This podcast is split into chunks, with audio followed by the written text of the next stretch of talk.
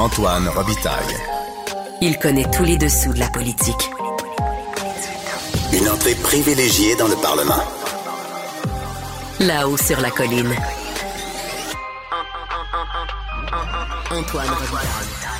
Bon mardi à tous. Aujourd'hui à l'émission, je vous propose un vif débat entre Pierre Dubuc et moi. Pierre Dubuc, c'est un essayiste qui pourfend Claude Morin, l'architecte de l'étapisme du Parti québécois, qui a, comme on le traite dans notre documentaire Claude Morin, un jeu dangereux, été secrètement payé par la GRC de 1975 à 1977 au moins pour livrer des informations à ces mêmes services secrets. Dubuc estime que ça en fait un traître. Mais d'abord, mais d'abord, c'est l'heure de notre rencontre, les voix de la voix. Émotionnel ou rationnel. En accord ou à l'opposé. Par ici, les brasseurs d'opinion et de vision. Les rencontres de l'air.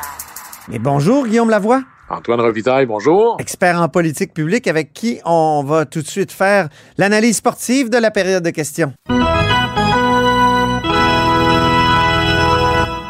On commence par l'occasion en or ratée de marquer.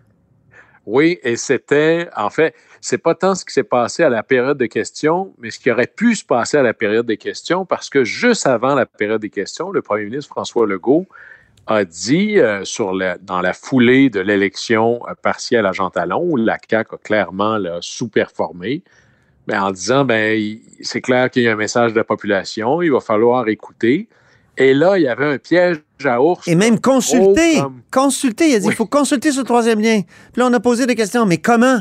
On ne sait pas. Puis on a posé la question à, à, Mme Guilbeault, la ministre des Transports. Elle avait aucune idée de ce que c'était. C'était totalement improvisé, cette affaire-là. Tout le monde était incrédule entre les deux chambres. Moi, je suis allé tout à l'heure. C'était incroyable. Vraiment, là, Guillaume, moi, j'ai rarement vu ça.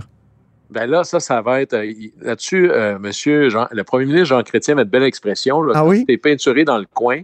Il te juste une chose à faire, marcher sur la peinture. Ben là, eh oui. là je pense qu'il va y avoir une grosse promenade sur la peinture parce que qu'on soit pour ou contre le troisième lien, le gouvernement avait dit on le fait. Ensuite, il a dit on le fait pas, ce que je pense était la bonne décision.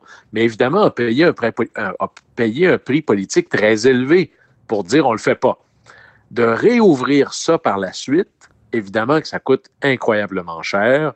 Où est-ce que ça va aller? Et de dire, ben, peut-être qu'il pourrait avoir euh, du routier. Tout est sur la table, bref.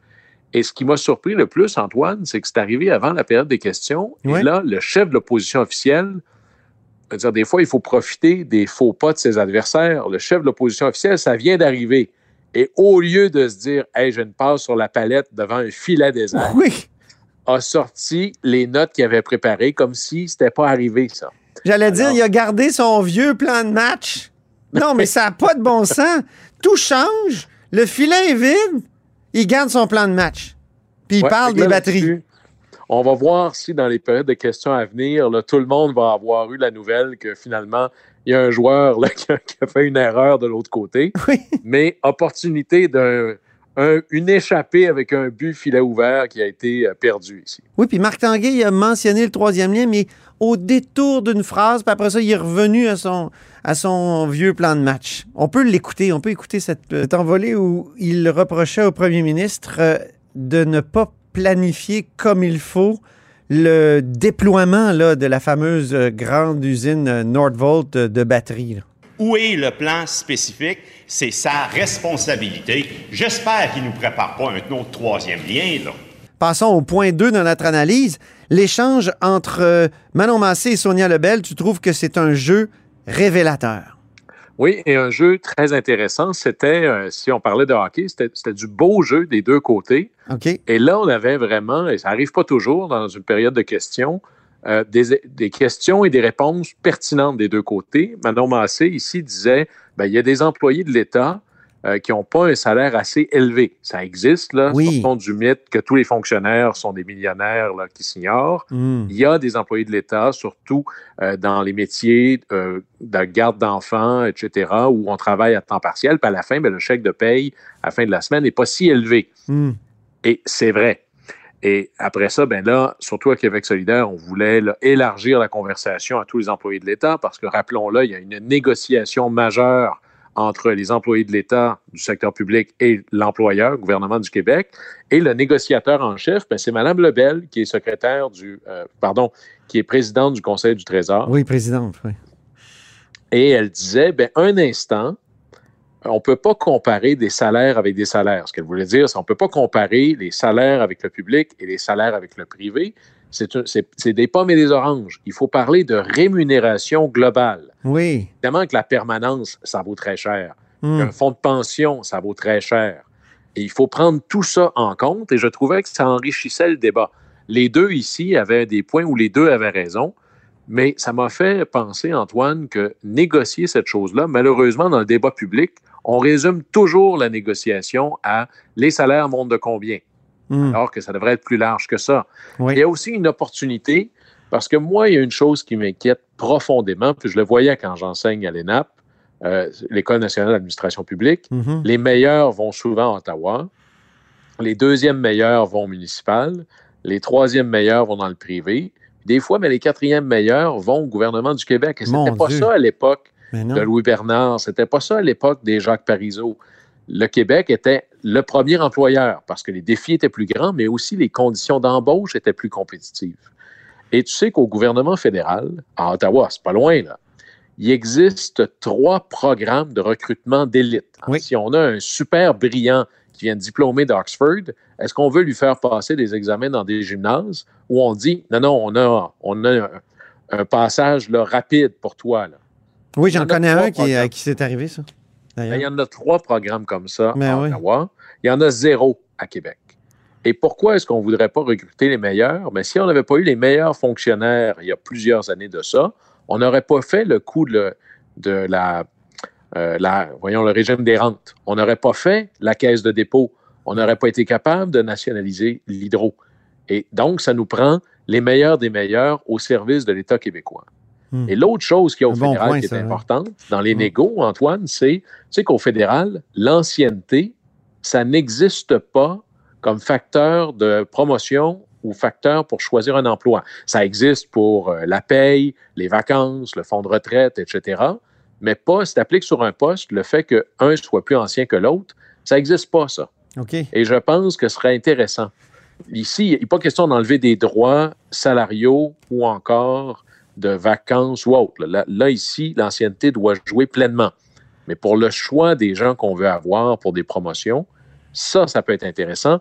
Rendre plus flexible notre capacité, euh, donner plus de flexibilité à la fonction publique tout en allant chercher les meilleurs. Il n'y a pas juste une question de salaire là-dedans.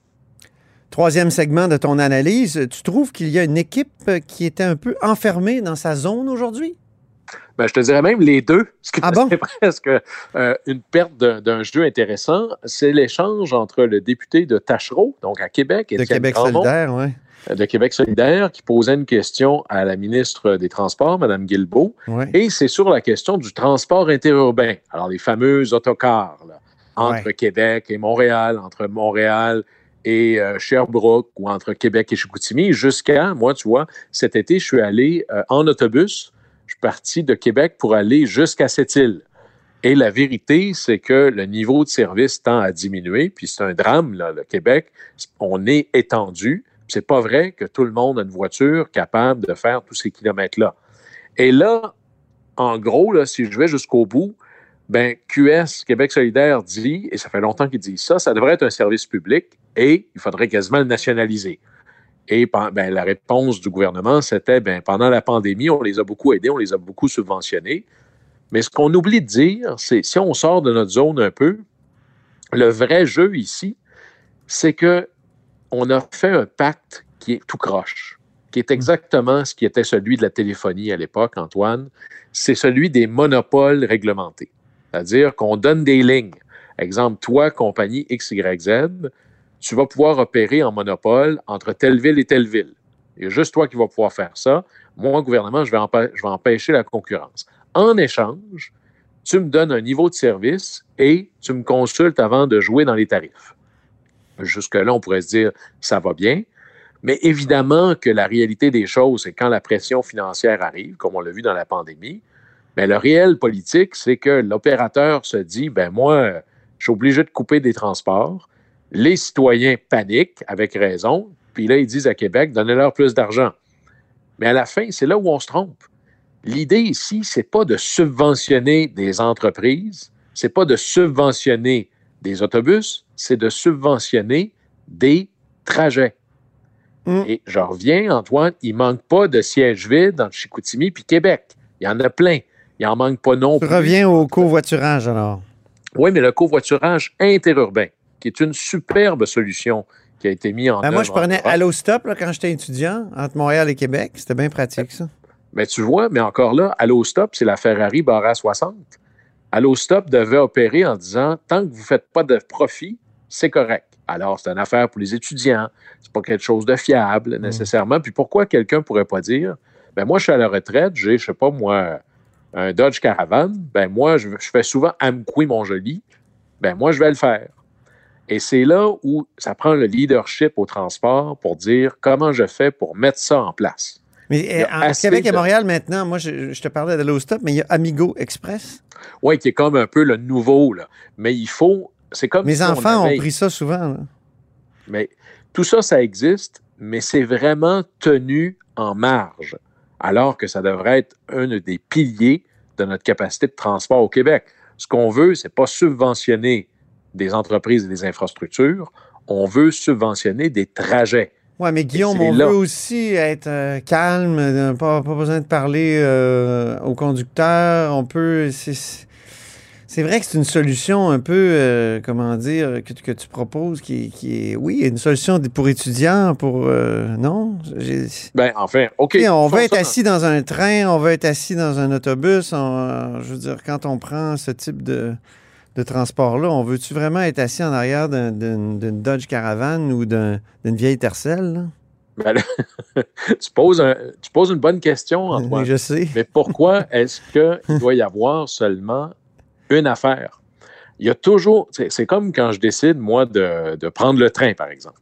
Ben, je peux prendre le train avec le billet le moins cher ou je peux prendre le train en première classe. Mais j'ai l'option. Puis la vérité, c'est qu'il n'y en aura pas de service de train très efficace entre Montjoli et Amqui. Là. Alors, c'est aussi ça.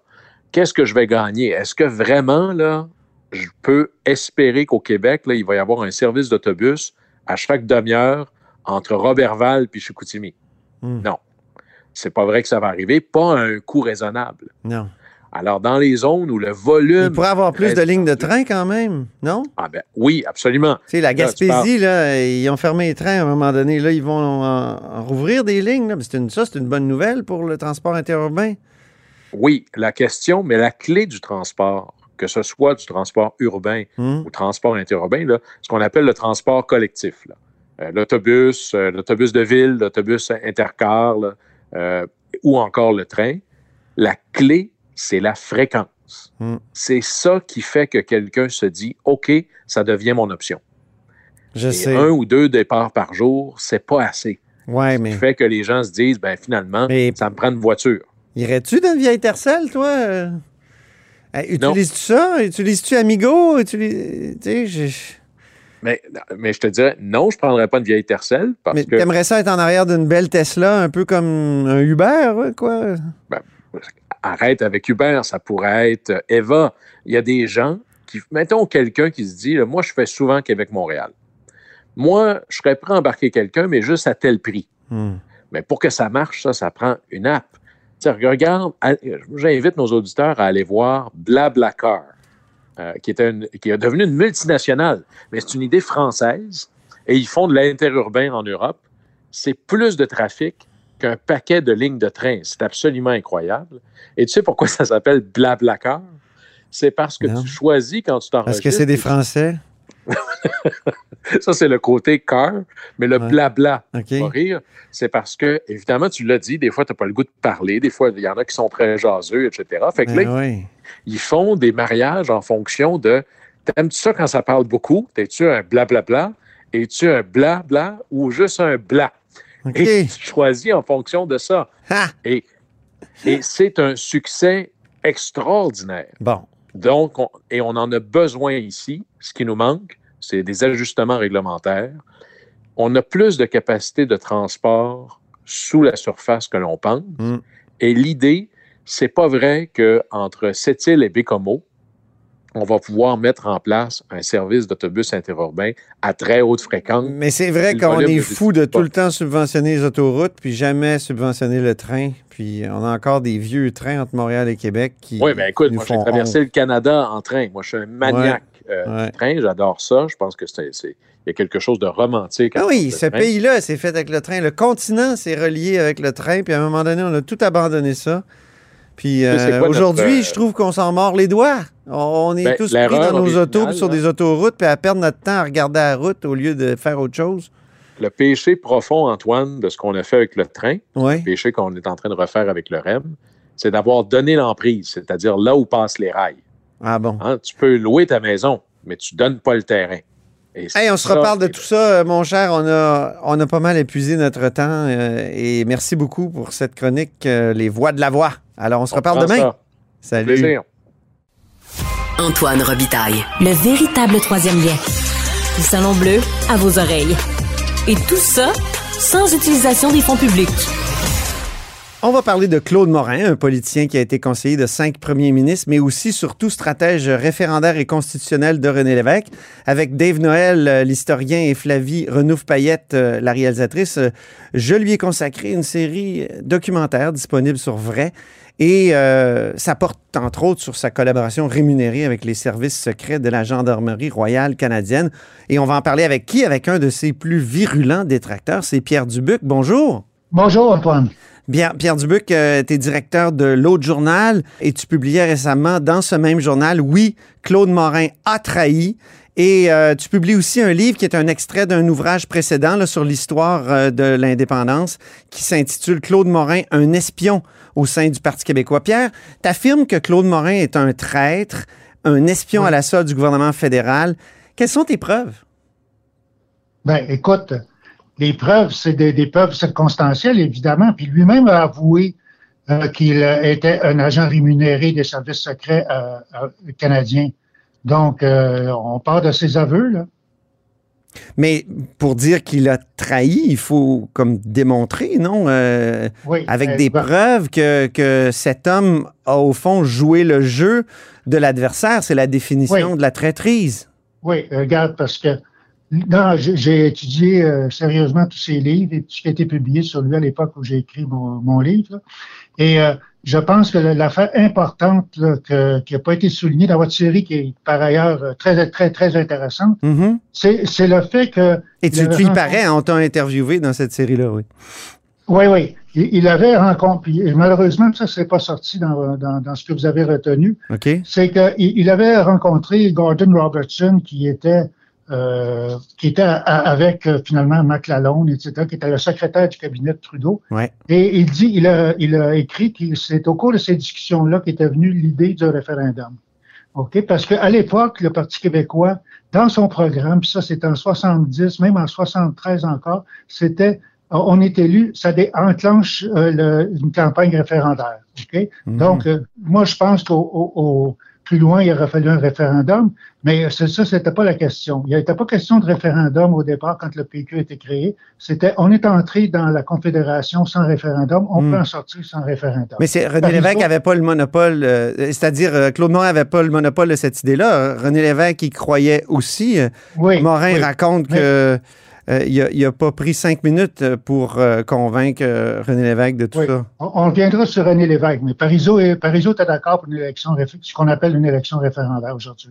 Hmm. Et puis, ce qui était important pour les fédéralistes, parce que, tu sais, le PQ à ce moment-là, là, c'était, c'était vraiment un parti de masse, là, il était quoi, 200 000, 300 000 personnes.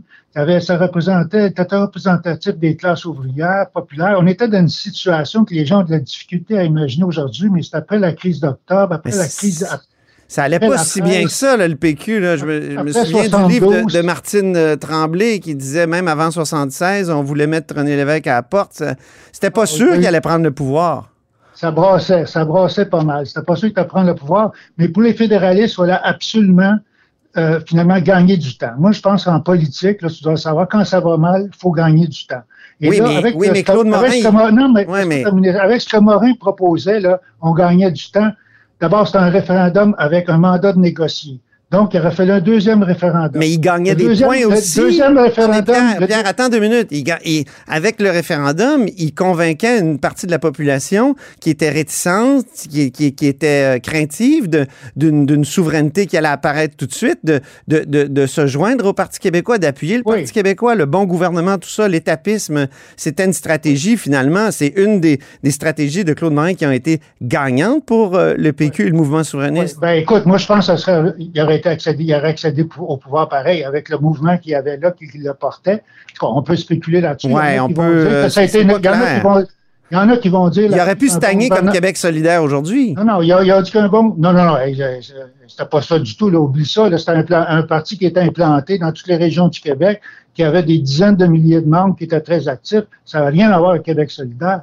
Mais juste pour terminer sur mon idée précédente, il disait un référendum avec un mandat de négocier. Donc, il aurait fallu retourner après à un autre référendum. Oui. pour, euh, pour- et donc, entre les deux, il y aurait eu une élection parce que on ne pouvait pas, selon la loi des consultations populaires, on ne pouvait pas tenir deux référendums dans le même Mais- mandat. mais- mais Donc, ça donnait trois déduis, chances aux Pierre, fédéralistes Pierre, de nous battre. Mais Pierre, tu, tu ne fais que déduire que parce que Claude Morin euh, recevait des paiements de la GRC pour parler d'autres choses, là. il ne parlait pas de, de ces questions-là, en tout cas selon ses notes, puis selon les agents de la GRC qui ont parlé, euh, tu déduis que lui, il s'est fait l'instrument de- des- euh, des fédéralistes? Regarde, Mais c'est, Il parlait, il avait ça tient pas debout, ça. Il avait confié qu'il y avait un réseau à l'intérieur du PQ et, et- et, je veux dire, ce qui, s'est- ce qui se passait, c'est que la GRC lui donnait des noms. Et il donnait des noms de, de, de troubles-fêtes, des gens qui étaient pour, qui étaient capables de, de- de- d'intervenir pour faire, qui, euh, des gens qui auraient pu empêcher sa stratégie euh, de d'évoluer. D'ailleurs, Ben, Il y, a- il y a juste une mention connu, de non, ça mais- dans ses carnets. Je les connais par cœur, ces carnets-là. Et, et- oui, mais parlons-en des carnets. On n'a jamais su ce qu'il y avait là-dedans, ces carnets-là. Ben, on, On a- on l'expose pas mal dans, dans, Ben, dans ben, la série. non, non, moi, je, je prépare carnets, un livre là-dessus. Vous les montrez, mais on ne sait pas ce qu'il y a dedans.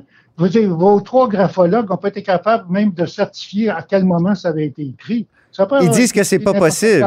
Ils, disent que c'est ben, pas possible. Ça, je dis, ils sont pas capables de le certifier. Mais de toute façon, vu- de toute façon, c'est comme si vous déduisez, Pierre. lacets. Oui, mais vous déduisez, tu déduis que c'est ça parce que moi, je trouve que ça en fait une, une espèce de bouc émissaire commode dans votre façon de voir les choses, ceux qui, qui- Non, ceux mais- qui l'attaquent. mais- Alors que quand on regarde les preuves qu'on a devant nous, euh, il y a toutes sortes de choses. Il y a peut-être que Claude Morin a calmé certaines appréhensions de la GRC. Puis, écoute, un gouvernement, un parti souverainiste prend le pouvoir en 76, puis ça Ah se passe plutôt bien, là. Euh, je veux mais- dire, il n'y a pas de, mais il y a pas de regarde, Morin, manœuvre Morin- de déstabilisation. Alors, on peut même Morin- dire que peut-être que Claude Morin a réussi à calmer certaines appréhensions, parce qu'il y a ça aussi dans les notes. a, ben oui, il a calmé aussi l'ardeur euh, euh, euh, de- indépendantiste. Mais René Lévesque aussi? C'est ça qui. Ben oui, l'évêque était d'accord avec nous. Je pense que les deux étaient de mèche. Je veux dire, euh, les deux étaient, d'a- étaient d'accord avec euh, cette stratégie-là. Je ne nie pas ça. Mais Mais, regarde, c'est parce que vous dites là, que Morin, euh, Morin qui, lui-même a dit qu'il était, euh, ses, ses contrôleurs, c'était des gens du contre-espionnage. C'est pas vrai, ça a été prouvé que c'était des gens du- qui, qui étaient euh, euh, des champions sur, contre la, la subversion indépendantiste. Ça- Et la subversion internationale, c'est parce que c'est c'était l'ingérence pas de étrangère, un, un thème qui, qui- qui est très à la mode. Non, là, non, puis- non, ça, ça aurait été le contre-espionnage. Là, il était Ouais. pour la, contre la subversion indépendantiste. Mais je trouve que je trouve que votre façon d'approcher ça, c'est une logique complotiste.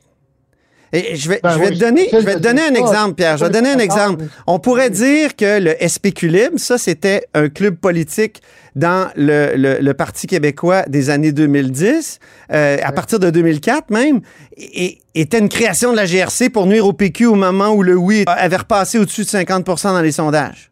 Non, non, regarde, on n'a pas. on a- Non, mais tu comprends, c'est la même Si tu affaire. veux, je pourrais te faire, je pourrais te faire. J'ai publié un livre sur l'histoire du spéculible. Là, si tu veux, je peux t'en envoyer une copie, puis on pourra en discuter longuement. Ben non, mais rien à j'ai- voir avec ça. Comme journaliste, Non, je t'ai vu aller, puis on pourrait vraiment dire que tu as essayé de miner le Parti québécois alors qu'il Ah, C'est recommençait. grave à- d'accusation, ça. Non, non, mais Moi, je pense je trouve. que Non, je dis juste que- que c'est la- c'est le même genre de. C'est Ouais, le non. même genre Non, de. non, comment dire, de, de raisonnement, alors que tu ne parles jamais à aucun. euh, témoin, t'as jamais parlé à M. Morin, t'as jamais parlé à, à- à ceux qui, qui étaient là à l'époque. Tu ne fais que faire des déductions à partir de, de, de ce que tu as dans, Oui, dans, dans les livres. J'ai publié un essai à partir de, surtout m'inspirant beaucoup de tout ce que Morin a dit, parce que Morin, c'est un bavard, un vantard. Il aime ça laisser des pistes de ce qu'il a fait. Je l'ai, je l'ai montré à différentes reprises dans mon livre. Hmm. C'est- un essai que j'ai fait. J'ai j'ai pas dit que je j'avais fait un reportage pour aller interviewer tout le monde. J'ai pris tout ce qu'il y avait à ce moment-là. Mais donc, ça n'a valeur que d'hypothèse, là. C'est pas. euh, il y a pas une le- démonstration, Moi, tu le dis, tu, il y, a, y y Pierre Godin qui dit la même chose. Il y a Pierre Duchesne qui dit la même chose. Dans, dans, dans euh, votre série, là, il y a Mme Deveau qui dit, qui dit la même chose. Il y a- il y a- euh, mieux encore. Euh, mais elle n'a pas de preuves non plus de vous. Non, mais Juno, là, le Juno, il a, il a- Juno Katsuya, il a complètement coulé votre, votre, euh, votre hypothèse. Il a dit, écoute, la GRC n'aurait jamais payé quelqu'un euh, pendant tout ce temps-là si elle n'avait rien reçu. Voyons. Oui, mais ils Il- peuvent. re- mais c'est pas des- recevoir. c'est pas des deux de pique, mais recevoir de quoi, Pierre? Recevoir quoi? Ben, le délai qu'il y a eu. On a un délai. Recevoir quoi? Qu'est-ce que, qu'est-ce que Claude. Morin a fait pour euh, saboter le- le- la, la souveraineté? Ben oui, c'est sûr.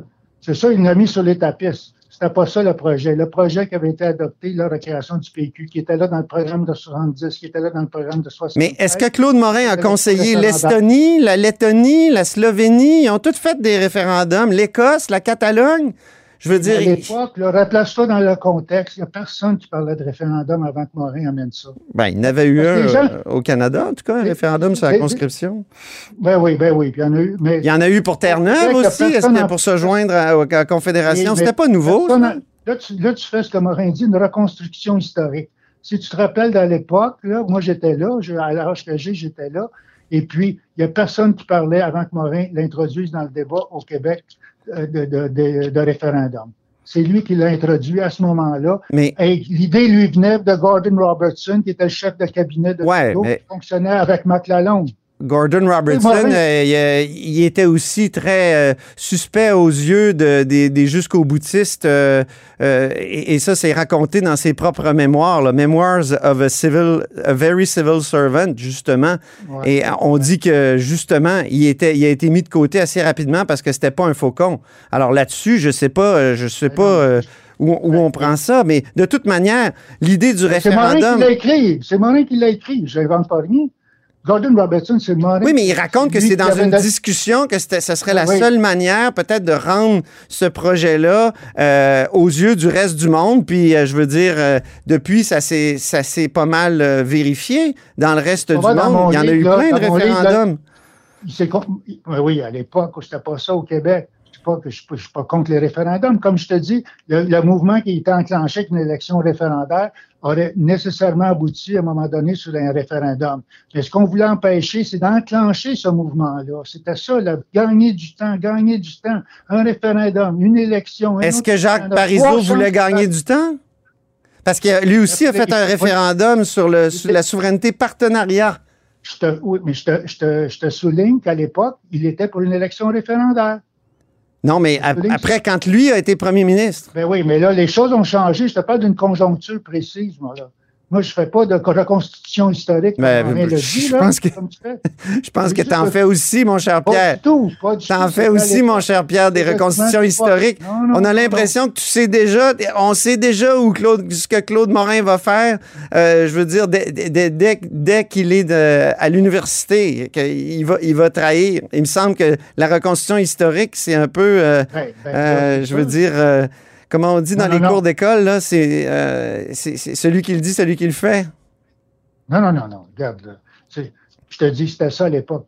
La, la- la- la discussion était ça. Fait qu'écoute, euh, ils ont gagné du temps, ils ont réussi. Puis regarde, c'est ça qui était. C'est ça qui était. Mais- le, le cours de l'histoire a été différent. Donc, René Lévesque était de mèche avec euh, les fédéraux euh, et, et- et- et tous ceux qui ont voté pour l'élection référendaire, euh, pas une élection référendaire, c'est-à-dire un référendum démocratiquement dans un congrès en 74 Ouais. au Parti québécois, Ouais. étaient tous de mèche avec euh, les fédéraux puis la GRC. Hey, hey, écoute, je- tu vois, dans mon livre, là, je fais tout l'historique de tout le débat à l'intérieur du PQ. Peut-être que tu fais des reconstitutions à, à posteriori, je l'ai lu ton livre. Ben, ben, je l'ai, je l'ai, euh, je l'ai pris à partir des, des livres qui avaient été publiés sur cette question-là. Non, mais tant qu'à y être, quand on fait des hypothèses comme celle-là, là, on pourrait même dire que Daniel Johnson père a été assassiné par euh, le fédéral. C'est Pierre Schneider qui écrit ça dans son livre. Bon, Est-ce que tu penses ça aussi? Je ne veux pas parler de. On ne parle pas de, de, de, Pierre- de Johnson. Là. Non, mais c'est une On façon d'approcher la, vérité historique. là. Non, mais Pierre, c'est une façon d'approcher la vérité historique. Est-ce qu'on l'approche en, écoutant les témoins, en regardant les documents, en, en- Oui, mais les, les témoins se contredisent. Il s'est contredit sur l'argent, il s'est contredit sur ses carnets. Voyons, écoute. Oui, mais au final, on- Regardez, ce qu'il a, dit, là. oui, mais Il dit qu'il a été payé juste. euh, de dire euh, que le référendum, c'est juste lui qui apportait ça, c'est quand même limité, là. Il y a eu l'idée, puis tout le parti a, a viré de bord en 74, puis il y a bien du monde qui, qui, qui ont voté pour, là, à ce moment-là. Oui, ils ont viré, puis il y a du monde qui, euh, ils ont, qui ont été tassés. Parizeau a même été tassé à un conseil national. Il ne s'est même pas été capable d'être délégué de sa propre circonscription. Il est obligé d'aller Oui, au Congrès Ça, comme le journaliste, du- journaliste du journal Le Jour. Hey, je termine. Regarde, Paul Saint-Pierre, est-ce que- J'étais au PQ, je sais comment c'est possible de tasser du monde quand on ne veut pas les, Dans- les voir dans des instances. Dans tous les partis, oui. Paul Ouais. Saint-Pierre Plamondon, est-ce qu'il devrait changer le programme puis dire que la prochaine élection est référendaire? On est à une autre époque, là. C'est à de voir comment est-ce qu'on est. Moi, je ne fais, je fais pas de reconstitution historique aujourd'hui, là. Qu'est-ce qu'ils devraient faire ou pas? Je fais confiance aux jeunes, au PQ, ils- qui décideront comment ça se passe. Mais je dis qu'à cette époque-là, c'était ça qui était un enjeu, c'était ça qui était sur la table, c'est ça que les fédéralistes voulaient pas voir. OK? Puis on- Moi, je pense que les fédéralistes- Ils avaient pris la crise d'octobre pour. euh, Ils craignaient le référendum aussi, les fédéralistes. Euh, Ben, il dès, avait dès trois, après mais- la victoire du PQ, ils voulaient savoir quand, où, Ben puis oui, ils mais- étaient stressés. Là. Ça- Ben, ça- il pouvait- il pouvait parce que ça donnait beaucoup de avant- légitimité au projet. Là. Si, Ben non, il avec pouvait un oui, là. Mais ils ne pouvaient pas en avoir avant une autre élection. Ça leur donnait trois chances de nous battre. Trois chances. oui, mais ça, tu reconstitues ça a élection, posteriori. Là, et, il y aurait peut-être il y aurait peut-être jamais, il aurait peut-être jamais gagné là, le PQ euh, sans le référendum en 76. Ah, ben ça, ça, Bon, je ne sais pas, là. voilà. Il aurait pu gagner pareil, il aurait pu gagner pareil. Pourquoi il n'aurait pas pu gagner? Parce que ça allait pas dans ce sens-là. Bourassa, euh, il s'effondrait complètement. Pourquoi en 74, euh, ils voulaient vraiment changer le programme? Une grande majorité du Parti québécois, c'était pour se donner des chances de gagner les élections. Ben, je pense que le leadership a eu peur aussi de la situation. Il avait vu, euh, il avait vu comment les, comment, il avait vu comment ça se passait euh, avec la crise d'octobre. Et puis, euh. Morin, Morin revenait continuellement sur le cas du Chili. Oui. Ben, c'était stressant, le Chili. Ben, La ça, CIA avait débarqué à Allende. Ben, c'est ça, je te dis. Fait que c'est pour ça que les autres, ils ont eu peur avec. Il y en a plusieurs qui sont ralliés à, à l'idée de Morin. Est-ce qu'il n'y avait pas de quoi avoir peur? Ben oui. Que lors de la prise du pouvoir de- du PQ, euh, il y aurait peut-être des manœuvres de déstabilisation radicale? C'est sûr. Bon, ben, peut-être qu'avec un référendum, ça calmait les appréhensions, puis peut-être que même son, euh, son travail euh, souterrain a, a réussi ça. Bon, ben, je suis content que tu vois que tu me rallies à, à- tu te rallies à ma thèse, que c'est ça qu'ils voulaient, que les, les fédéralistes, justement, c'est ça qu'ils voulaient. De, de, de- justement, de gagner du temps, gagner du temps. Non, moi, je, le moi, je pense que je pense que les souverainistes de l'époque, ils ont voulu donner de la légitimité, une chance d'avoir une grande légitimité à ce projet-là, en parlant d'association aussi. Là, puis euh, René Lévesque était là. C'est pas des René Lévesque n'est pas un pantin du fédéral. là, je suis certain que non. il, il- regarde, il aurait pu tout avoir ça avec- après une élection référendaire. Après mais là- Il aurait enclenché le mouvement, il aurait commencé à négocier avec le fédéral, et puis là, il aurait négocié, il aurait vu euh, quel type d'association il était pour mettre de l'avant? Il- Écoute, il, il, il était pas fou non plus à l'époque. Il, il- il aurait vu, puis le fédéral aurait été obligé, comme après 95 avec Parizeau. Si Parizeau avait gagné, on sait tout ce qui serait passé. Le Canada aurait quasiment été démantelé. Et puis, il aurait été obligé de négocier. Il y en a au Canada anglais qui était prêt à négocier avec Parizeau. Ça aurait été la même chose. Parizeau, c'est ça qui a appliqué. euh, Mais C'est quasiment ça qui a appliqué après son élection en. Mais c'est pas nécessaire. 80. Mais ça veut pas dire que la GRC a contrôlé Claude Morin et le Parti québécois. Euh, Ben, il pour était autant. payé par eux autres. Ben oui. mais- Écoute, que- que- il était- que- il- eux autres, ils perdaient de l'argent. Les autres, c'était un petit pit. euh, puis, euh, regarde, on, on s'amuse avec eux autres. Avec On tout ce que la GRC avait fait au, au mouvement souverainiste, des- peut-être que c'était une bonne idée d'aller euh, d'aller essayer de voir ce que ce qu'ils préparaient contre le mouvement souverainiste, non? En tout cas, Ah oui, est-ce que ah oui, Claude, Claude il Morin. Il manipulé pour la GRC. Il manipulait que- la GRC. Voyons donc. Non, je dis pas ça. Il, il- il essayait d'aller voir des choses. Il s'est sans doute Ben trompé. oui. Moi, je dis qu'il a fait une grosse erreur. Mais je, je- je n'accepte pas, en tout cas, après m'être plongé trois ans là-dedans, qu'on qu'on considère que c'est un traître euh, à la nation et au projet. J'ai pas, j'ai vraiment pas cette impression-là. Je Ben, pense que c'est euh, quelqu'un qui s'est trompé, mais que c'est pas un traître. Regarde à nouveau ta série. Tu vas voir, votre conclusion va en compte de tout ce que vous démontrez. Non, je pense pas. Ah, Non, ben oui, pas écoute, il y a plusieurs des gens, moi, que je, que je connais, qui l'ont vu, qui ont apprécié toute la, la- la façon dont vous l'avez fait. C'est vraiment très intéressant, tout ça. Mais que les bras leur ont tombé quand ils ont vu la conclusion à laquelle vous arrivez. Bon, ben j'invite les gens à écouter notre série. Pierre, merci beaucoup pour cette Et allez chicane. mon livre. Et à la prochaine chicane. Salut, oui. bye-bye. Salut. Et c'est ainsi que se termine La Haut sur la Colline en ce mardi. Merci beaucoup d'avoir été des nôtres. N'hésitez surtout pas à diffuser vos segments préférés sur vos réseaux. Ça, c'est la fonction partage. Et je vous dis à demain. Cube Radio.